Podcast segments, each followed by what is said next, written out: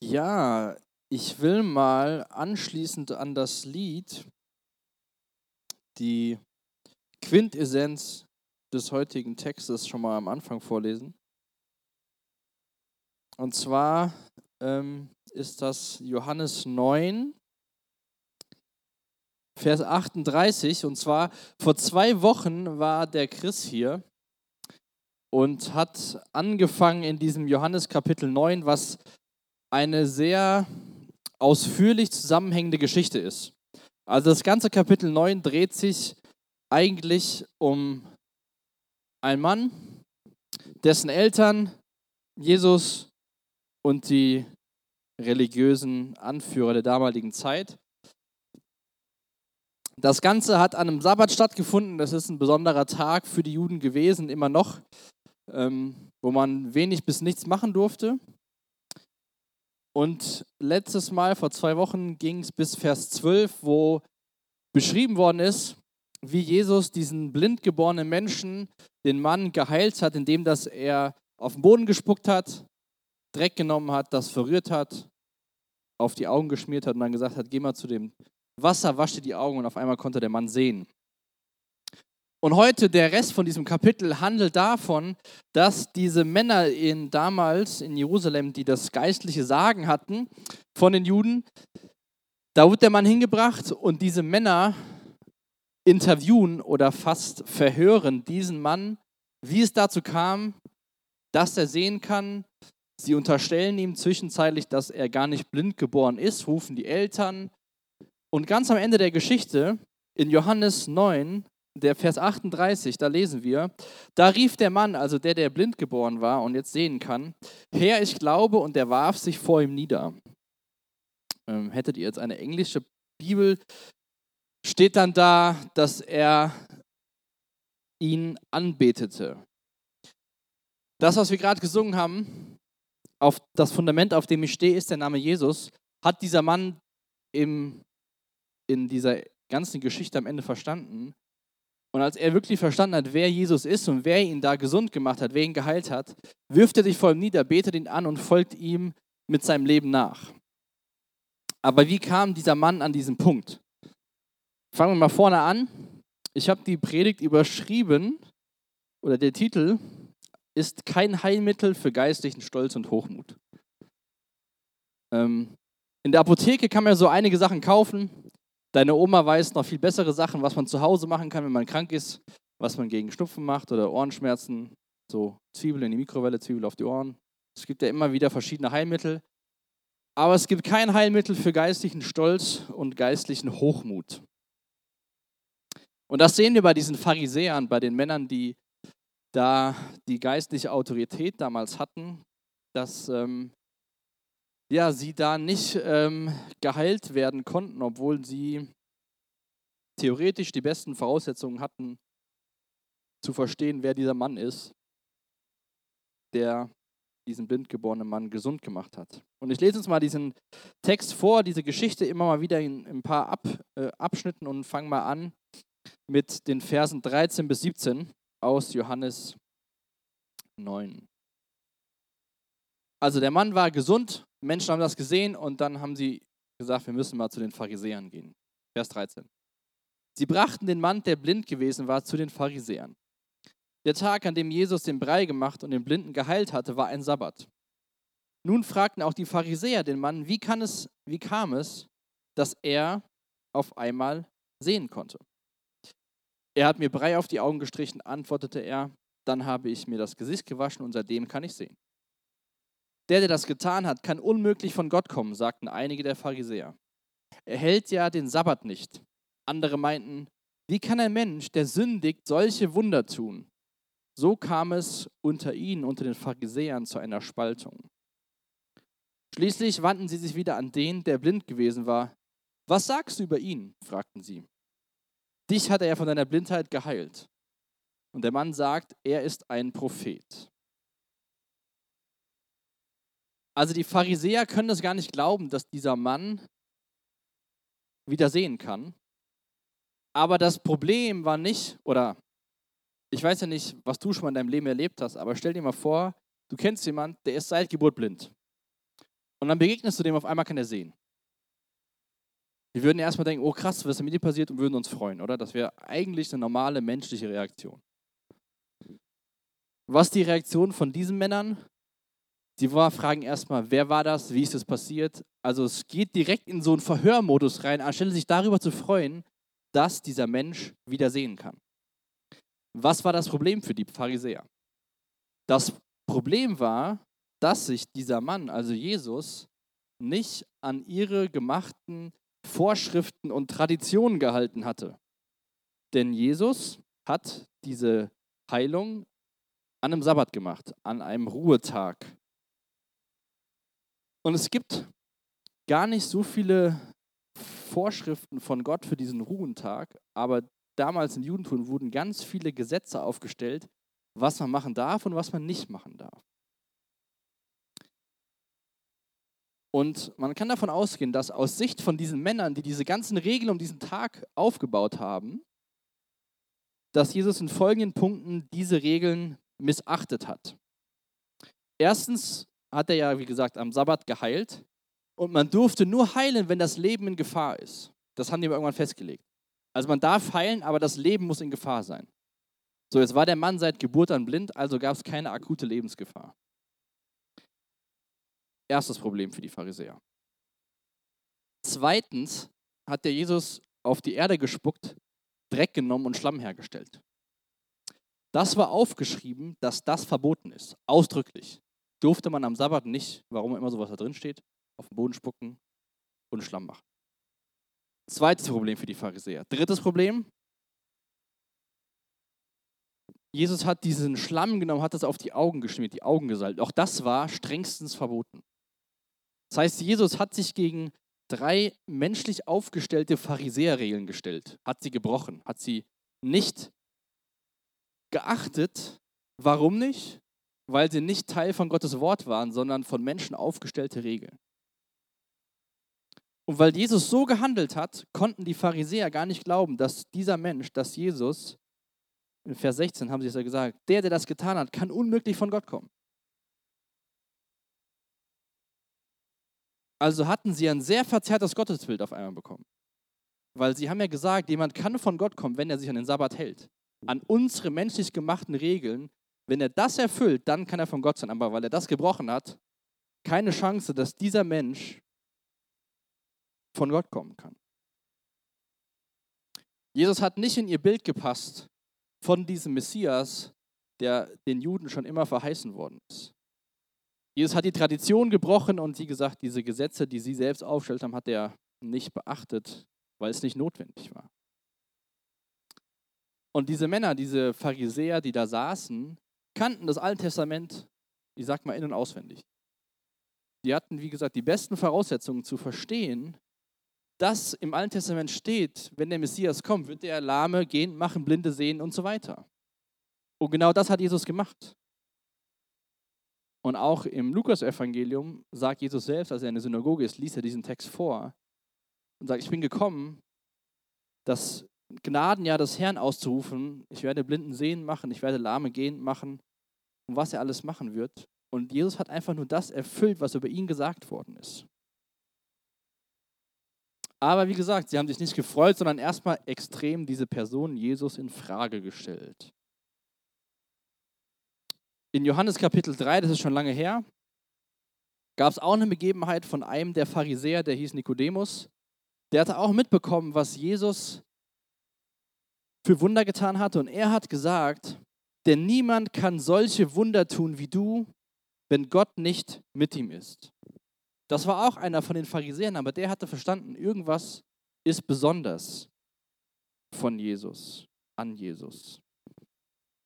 Und äh, ein bisschen später, in Johannes 12, lesen wir von Johannes, dass er beschreibt, dass es in dieser Gruppe von den Pharisäern einige Männer gab, die Jesus glaubten, aber Angst hatten.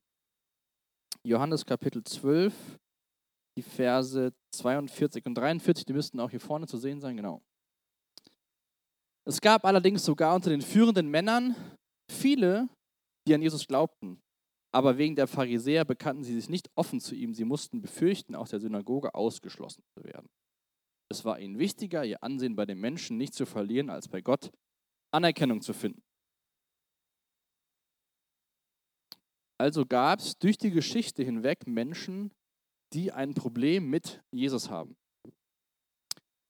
Und dann gab es Menschen, die eigentlich kein Problem mit Jesus hatten, aber so Angst vor den sozialen Konsequenzen der Gesellschaft, dass sie gesagt haben, eigentlich glaube ich das, aber ich will das gar nicht bekennen, weil das hat viel zu viele Konsequenzen für mich. Und ich glaube, da können wir uns sehr gut wiederfinden in dieser Geschichte, die äh, fast 2000 Jahre alt ist, zu sehen, wenn ich Jesus kenne oder wenn ich an Jesus glaube, in den Momenten, wo man denkt, so ja, aber wenn ich jetzt mich dazu bekenne, dann hat das Konsequenzen. Dann sind vielleicht Freunde nicht mehr so cool zu mir. Oder, oder, oder. Kann ich nicht da mitmachen, weil ich weiß, dass es nicht gut für mich ist. Aber was machen denn diese Pharisäer in unserer Geschichte, diese führenden Männer? In Vers 18 geht die Geschichte weiter. Also der, der Mann hat ihnen jetzt gesagt, wie das passiert ist, hat gesagt, Jesus ist ein Prophet. Und allein, dass er gesagt hat, dass Jesus ein Prophet, ein Gesandter, ein Botschafter Gottes ist, muss sie ziemlich arg gestört haben. Vers 18. Aber die führenden Juden wollten nicht glauben, dass er überhaupt blind gewesen und nun sehend geworden war. Deshalb ließen sie die Eltern des Gehalten rufen und fragten sie, ist das euer Sohn? Ihr behauptet, er sei blind geboren. Wie kommt es dann, dass er auf einmal sehen kann? Die Eltern antworten, wir wissen, dass das unser Sohn ist und dass er blind geboren wurde. Aber wie kommt es, dass er jetzt sehen kann? Wissen wir nicht. Und wer ihn von seiner Blindheit geheilt hat, wissen wir auch nicht. Fragt ihn selbst. Er ist alt genug, um über sich selbst Auskunft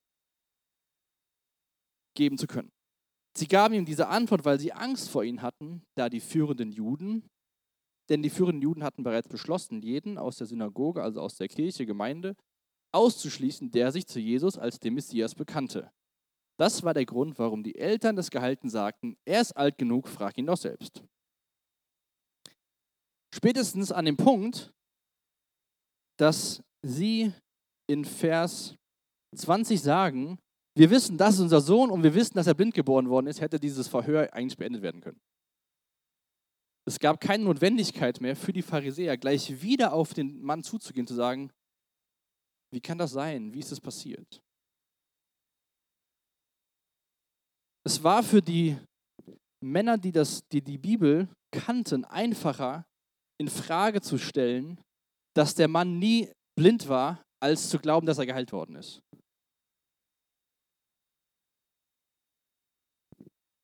Und weil sie diesen Zwiespalt hatten, dass sie das nicht wahrhaben wollten, weil sie sich vielleicht nicht in dieser Konsequenz auseinandersetzen wollten, wenn er wirklich geheilt worden ist, wenn da wirklich dieser Jesus ist, der den Mann geheilt hat, was bedeutet das wirklich?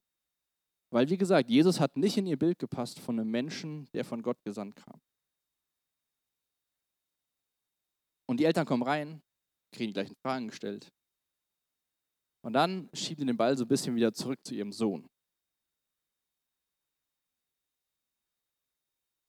Und wir kriegen auch von Johannes erklärt, warum sie die Verantwortung auf den Sohn zurückschieben.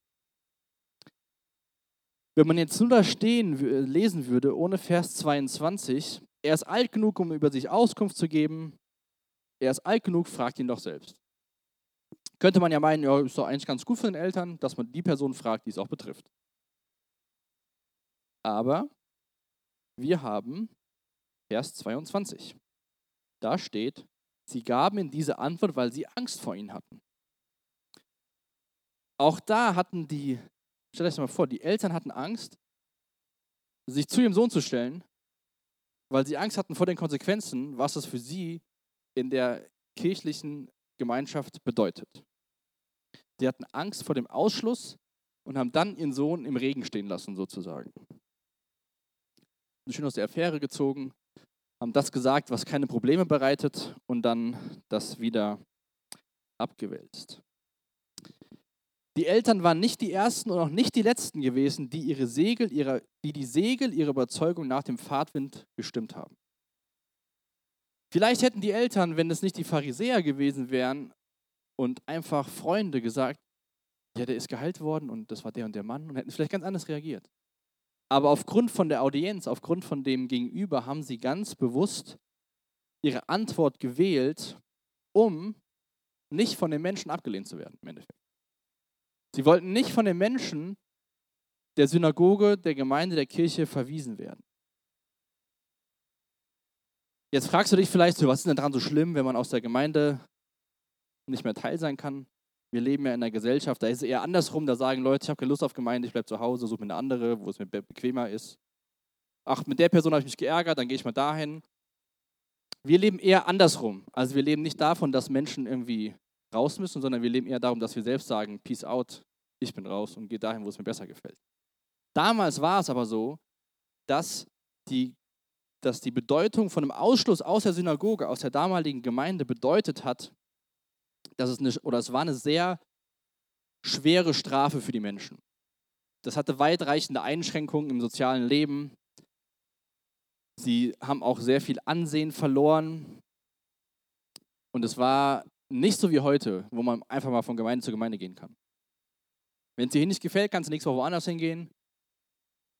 Und dann verlierst du nicht an Ansehen und so weiter. Aber damals war das was ganz anderes. Das war sehr schlimm für die Menschen, diese Befürchtung zu haben, aus dieser Gemeinschaft der Synagoge ausgeschlossen zu werden.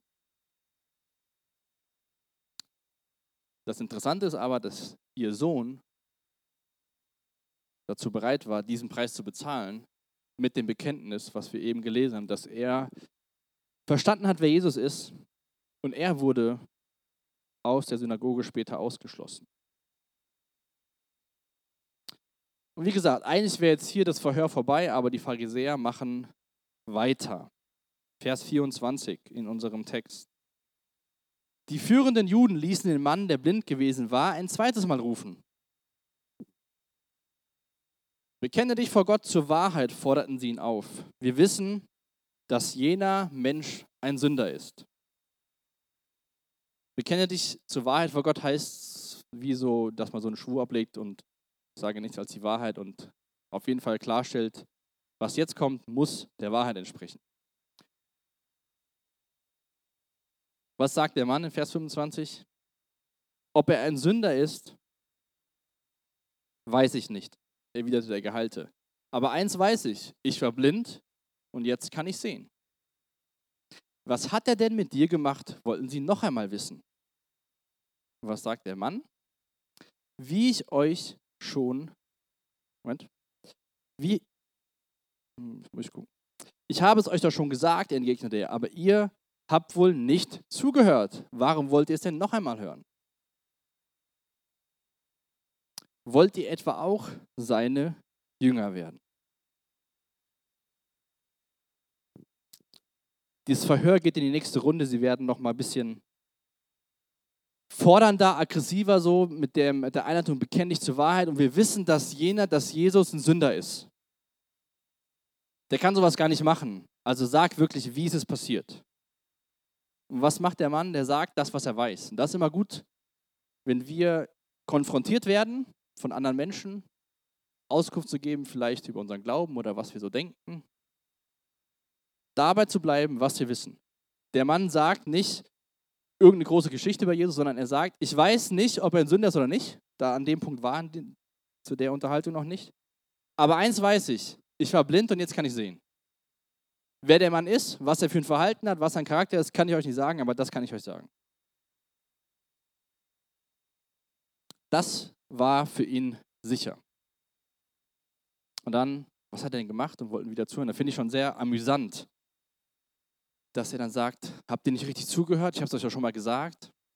Und ihr müsst wissen, diese führenden Männer, die waren auch so intellektuell, so das, die obere Schicht. Und dann kommt da so ein Mann, der seine, seit seiner Geburt blind ist, das heißt, er konnte nie lesen, saß immer an der Straße, hat gebettelt. Und der sagt dann den führenden Männern, gibt denen quasi so ein vors Schienbein. Ich habe es euch schon gesagt, wollt ihr, habt ihr nicht zugehört, wollt ihr es nochmal hören? Und dann, das hat diese Männer wahrscheinlich fast zur Weißglut getrieben, wollt ihr etwa auch seine Jünger werden? Wollt ihr auch Jesus nachfolgen? Fragt ihr deswegen so oft nach? Weil die Pharisäer wollten ja alles, nur nicht Jesus nachfolgen. Gott gebraucht diesen Mann, diesen blindgeborenen Mann, der geheilt worden ist, stellt ihn vor diese führenden Männer und macht sie quasi lächerlich, weil sie ihn so eng verhören. Und allein, dass die sagen, wir wissen, dass jener ein Sünder ist, als ich es so die Woche gelesen habe, habe ich gesagt, krass, was diese Männer unternommen haben, um Jesus abzulehnen. Wenn wir lesen das an anderen Stellen in der Bibel, dass Jesus nie irgendeine Sünde getan hat. Und das wäre wie wenn, also ich versuche das zum Beispiel bei meiner, bei meiner Tochter, sage ich, wie sage ich das? Jetzt muss ich kurz überlegen. Ich kann zum Beispiel sagen, das war dumm von dir. Dann beschreibe ich, was sie getan hat. Ich könnte aber sagen, du bist ein Dummkopf. Aufgrund von dem, was sie getan hat. Dann bezeichne ich meine Tochter als einen Dummkopf, dann spreche ich ihr eine Dummkopf-Identität zu. Und anders sage ich einfach nur, du hast was Dummes getan. Die Männer gehen so weit von der Person, von der wir wissen, dass er nie irgendwas falsch gemacht hat, also nicht zu sagen, er hat eine Sünde begangen, sondern sie sagen, er ist ein Sünder. Und dann lesen wir, dass Jesus am Kreuz alle Sünde der Welt auf sich genommen hat, weil er ohne Schuld war. Also die waren so weit weg von Jesus, wie man nur weg sein konnte. Deswegen habe ich diese Predigt genannt, kein Heilmittel für geistlichen Stolz und Hochmut. Wenn du, wenn ich von mir so hoch denke, dass ich alles weiß, dann kann dann blind geborener Mensch kommen, der gerade erst sehen kann, der eine Begegnung mit Jesus hatte, der will dir was sagen und du findest alle möglichen Redewendungen, um dieser Person nicht glauben zu müssen. Oder es kommt jemand, der ist viel jünger als du, sagt dir irgendwas und dann sagst du irgendwas in dem Vorbild dieser Pharisäer. Diese Pharisäer waren stolz, überheblich und ab Vers 28 lesen wir, dass es auch dazu kam, dass sie diesen Mann von der Synagoge ausgeschlossen haben. Wollt ihr etwa auch sein Jünger werden? fragte der Mann. Da wurden sie wütend. Du bist sein Jünger, schrien sie ihn an. Wir dagegen sind Jünger von Mose. Wir wissen, dass Gott zu Mose geredet hat, aber von diesem Menschen hier wissen wir nicht einmal, woher er kommt. Also sie waren richtig aufgebracht. Der Mann wusste, welche Knöpfe man drücken musste anscheinend bei den Pharisäern, dass sie so richtig zu Weißblut kommen. Wie du bei deinen Eltern wahrscheinlich das weißt. Was du sagen musst, damit deine Eltern so richtig ausrasten. Nicht, weil du eine Unterhaltung führen willst mit den Eltern, sondern weil du sie einfach ärgern willst. Aber der Mann, der war schon echt clever. Und pass auf, was er jetzt sagt. Vers 30. Das ist doch wirklich sonderbar, meinte der Mann. Er hat mich von meiner Blindheit geheilt und ihr wisst nicht, woher er kommt. Wir alle wissen, dass Gott einen Sünder nicht erhört. Er erhört den, der gottesfürchtig ist und tut, was Gott will. Hat man denn, solange die Welt besteht, je schon gehört, dass jemand einen Blindgeborenen von seiner Blindheit geheilt hat? Wenn dieser Mann nicht von Gott käme, könnte er solche Dinge nicht tun. Also im Endeffekt erklärt er denen, was auch schon in der, in der Bibel steht, dass Jesus kommen wird und das tun wird. Und es noch nie jemanden gab, der das getan hat. Und diese Menschen, die doch die Bibel so gut kennen, wissen nicht, wer das ist. Darauf antworten sie nur, du bist ganz und gar in Sünden geboren. Wie kannst du es wagen, uns zu belehren? Und sie warfen ihn heraus, hinaus. Zu Beginn von dieser ganzen Geschichte haben die Jünger schon Jesus gefragt, so warum ist dieser Mann überhaupt blind? Ist, das, ist er in Sünde gefallen? Ist das eine Schuld? Und Jesus sagt da zu seinen Jüngern, dieser Mann ist blind geworden, damit Gottes Herrlichkeit, Gottes Macht sichtbar wird. Diese Männer, die hatten, waren so überheblich, so überzeugt von ihrer Darstellung der Sicht, von ihrer Einschätzung, wer Jesus ist, dass sie quasi blind waren für den, wer Jesus wirklich war. Also den, den Jesus sehend gemacht hat, hat er gebraucht, um die Blindheit dieser Männer deutlich zu machen. Wenn dieser Mann nicht von Gott käme, könnte er solche Dinge nicht tun.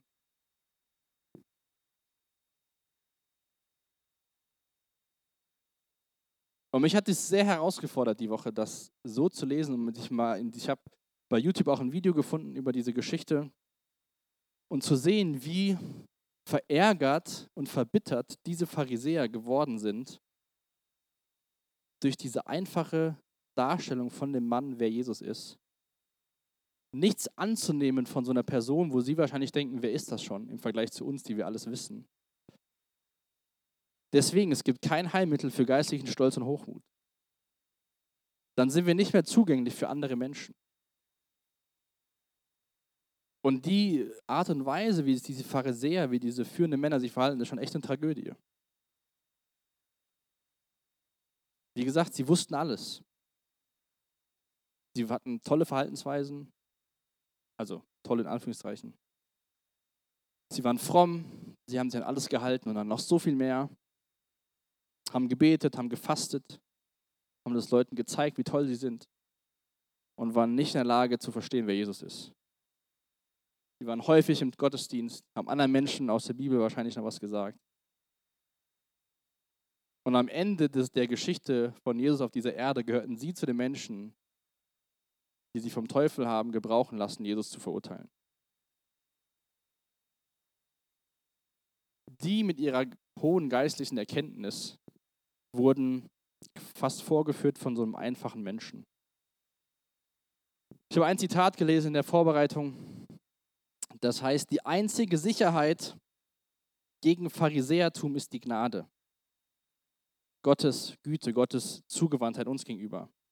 Und das ist vielleicht der Grund, warum uns der Herr von Zeit zu Zeit in unserem christlichen Leben stolpern lässt, damit wir Gelegenheiten haben, sie wiederzuentdecken. Wenn du jetzt schon selbst mit jungen Jahren lange mit Jesus unterwegs bist, warne ich dich davor, geistlich hochmütig zu werden und zu denken, ich bin jetzt da angekommen, jetzt können mir folgende Personen nichts mehr sagen, weil ich weiß schon mehr. Luther hat gesagt, es gibt keine Heilung für geistlichen Hochmut. Daher kommt auch mein Predigtitel von Luther eigentlich. Also habe ich mir nicht selbst ausgedacht. Wäre Christus, wäre Jesus ein Hochstapler gewesen, man kann sich nicht vorstellen, dass Gott sein Gebet erhört und ihm die Kraft gegeben hätte, den Blinden die Augen zu öffnen. Wenn Jesus das gewesen wäre, was die Pharisäer gesagt haben, im Endeffekt, wieso hätte er dann diesen blinden Mann sehend machen können? Und jetzt war die Konsequenz für den geheilten Mann, das, vor dem sich die Eltern gefürchtet haben. Er wurde ausgeschlossen, rausgeschmissen. Die Pharisäer haben ihn rausgejagt, wahrscheinlich weil sie gemerkt haben, sie kommen hier nicht weiter. Sie waren so in ihrem Stolz verletzt und haben ihn einfach rausgeschmissen. Und was passiert mit dem Mann? Vers 35 bis 38.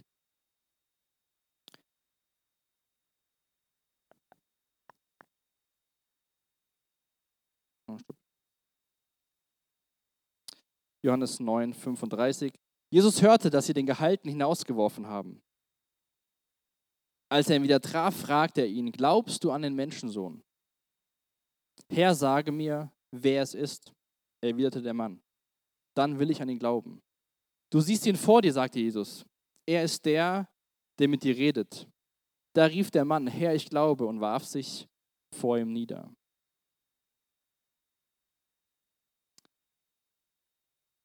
Die religiösen Führer haben den Mann rausgeschmissen, haben ihn abgelehnt. Er durfte nicht mehr am Gottesdienst, am Lobpreis in der Synagoge teilnehmen. Jesus hört das, Jesus trifft den Mann, fängt an mit ihm zu reden. Er hilft dem Mann dabei, besser zu verstehen, wer es ist, der ihn gesund gemacht hat, wer ihn geheilt hat. Zwischenzeitlich hat der Mann ja schon gesagt in, der, in dem Verhör, dass dieser Mann, Jesus, dass er ein Prophet sein muss in seiner Erklärung, kurz bevor er rausgeschmissen wird, sagt er, wie kann das sein, als dass es ein Mann von Gott ist bei dem, was er tut? Und dann sagt er in Vers 38, Herr, ich glaube. Und er betete ihn an, sozusagen. Und ich glaube, das ist eine wunderbare Geschichte von diesem Mann, was es bedeutet, im Glauben oder im Leben durch Glauben Jesus kennenzulernen als der, als der da saß an der Ecke, Jesus diesen Schlamm genommen hat, ins Augen geschmiert hat, Auf dem Weg zum Wasser konnte er noch nicht sehen und Jesus war schon wieder weg. Das heißt, als er sehen konnte, hat er gar nicht gesehen, wer ihn geheilt hat. Und in dieser Geschichte entwickelt er ein Verständnis davon, wer Jesus ist. Und das, obwohl er direkt am Anfang mit sehr starken Konsequenzen zu kämpfen hat. Diese Angst, die ja für ihn anscheinend keine Angst war, aus der Gemeinschaft ausgeschlossen zu werden. Und dass Jesus in dem Moment, als der Mann sich vor ihm niederwirft und ihn anbetet, dass er das annimmt, ist ein weiterer Beweis, dass Jesus Gottes Sohn ist. Warum ist das so? Ähm, du kannst mal Apostelgeschichte 10, Vers 25 hier vorne anblenden. Das müsste auch da hinten sein.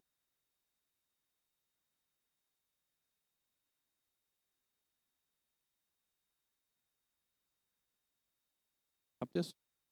Sonst lese ich es aus meiner Bibel vor. Als Petrus durch das Hoftor, Hoftor trat, kam Cornelius ihm entgegen und warf sich ehrfurchtsvoll vor ihm nieder. Petrus war einer der Apostel, einer Jünger und hatte auch tolle Sachen gemacht. Und da kommt dann jemand und wirft sich vor Petrus nieder. Und was macht Petrus in Vers 26? In Apostelgeschichte 10, Vers 26. Doch Petrus zog ihn wieder hoch, steh auf, sagte er, ich bin auch nur ein Mensch. Dieser Mann ist zu Petrus gelaufen, wollte sich auch vor ihm niederwerfen. Das gleiche, was der Blinde hier gemacht hat, und der, der Geheilte, der war nicht mehr blind. Und Petrus sagt, steh auf, ich bin nur Mensch. Ich bin nicht würdig, angebetet zu werden. Ich bin nicht würdig, dass du dich vor mir niederkniest. Und was macht Jesus hier? Er nimmt diese Beugung, dieses Herr, ich glaube an dich, ich bete dich an, nimmt er ohne Ablehnung entgegen weil er der Sohn Gottes ist, der auf diese Welt gekommen ist. In der Synagoge wurde er abgelehnt, bei Jesus wurde er angenommen. Und dann macht Jesus diese offensichtliche Unterscheidung zwischen Blinden und Sehenden. Verse 39 bis 41. Daraufhin sagte Jesus, Dadurch, dass ich in diese Welt gekommen bin, vollzieht sich ein Gericht. Die, die nicht sehen, sollen sehend werden. Und die, die sehen, sollen blind werden. Also genau das, was passiert ist. Der Mann war blind. Er hat nicht nur mit seinen physischen Augen wieder sehen können zum ersten Mal in seinem Leben, sondern er hat auch mit seinem geistlichen Auge gesehen, wer ist Jesus. Er war nicht mehr blind für die Person von Jesus Christus. Und die, die sehen konnten, die alles wussten, die die Bibel auswendig konnten, die jede Woche im Gottesdienst waren, die waren blind für die Person, die Jesus eigentlich ist. Die waren blind für den Messias, den Gott verheißen hat, für sein Volk. Vers 40. Das hörten einige Pharisäer, die bei Jesus waren. Sind wir etwa auch blind? fragten sie. So langsam verstehen sie das so ein bisschen. Jesus gab ihnen zur Antwort, wenn ihr blind wärt, hättet ihr keine Schuld, doch ihr sagt, wir können sehen. Darum bleibt eure Schuld bestehen. Es gibt kein Heilmittel für geistlichen Stolz und Hochmut. Vielleicht denkst du dir jetzt, wieso steht denn hier, dass wenn Jesus kommt, dass sich ein Gericht vollzieht?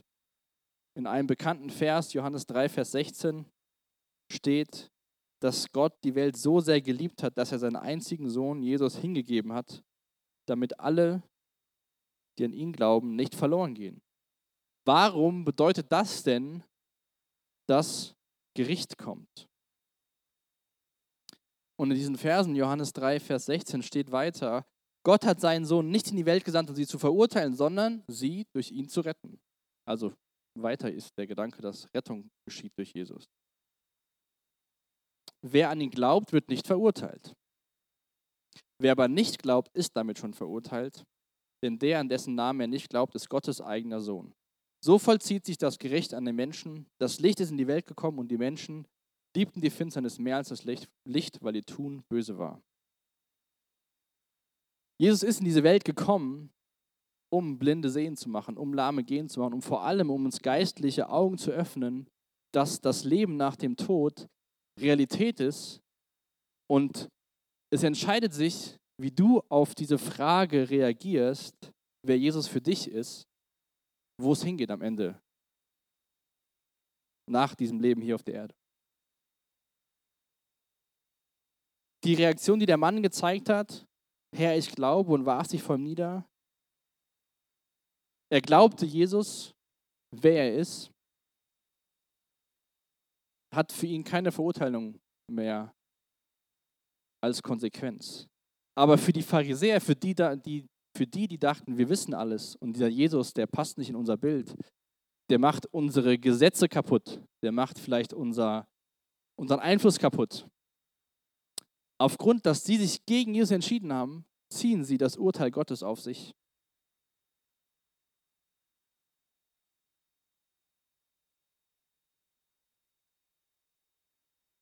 Und die Frage will ich dir einfach so mitgeben in den Abend. Wir haben auch nach den Liedern Zeit beim Essen oder so. Könnt ihr gerne auch Fragen stellen oder ja, wenn ihr irgendwelche Fragen habt oder auch darüber reden. So, wer, wer ist Jesus für dich? Und für dich, der schon länger mit Jesus unterwegs ist, sei dir gesagt, es gibt kein Heilmittel für geistlichen Stolz und Hochmut. Ich bete noch mit uns. Jesus, Dank für diesen Text. Danke für diese Geschichte, die du mit diesem Mann erlebt hast. Danke, dass du ihn in seinem Glauben angenommen hast. Danke, dass du gekommen bist, um zu retten. Danke, dass du gekommen bist, um Augen zu öffnen, nicht nur physisch Menschen zu heilen, sondern wirklich Heilung der Seele zu schenken, Heilung von Schmerz, Heilung von Enttäuschung, Heilung von Ablehnung, Heilung von Einsamkeit. Herr, ich bete echt, dass du dass jedem Einzelnen, der es heute Abend hören muss, deutlich machen muss, dass wir, wenn wir zu dir kommen, wenn wir erkennen, dass du Gottes Sohn bist, dass du der Retter der Welt bist, wenn wir uns niederknien, wenn wir uns vor dir beugen, dass du uns gerne aufnimmst. Dass du uns nicht ablehnst aufgrund von dem, wo wir herkommen. Ja, und ich bete echt, dass wir nicht an den Punkt kommen, dass wir denken, wir sind so toll, wir sind so gut, wir wissen alles und sind nicht mehr dazu fähig, auf andere Menschen zu hören, wenn sie uns von Jesus berichten. Ich bete echt, dass du unsere Herzen heilst und dass du unsere Herzen hineinsprichst durch deinen Geist und danke, dass dein Wort äh, Realität ist, dass es uns was heute Abend, in diesem Jahr, in diesem Tag zu sagen hat. Und ich danke dir, dass du uns deinen Geist schenkst, der uns in alle Wahrheit führt und uns auch von unserer Schuld überführt. Und danke, dass deine Gnade da ist und wir sie annehmen dürfen weil du ein Mensch ohne Sünde warst und für unsere Schuld gestorben bist. Amen.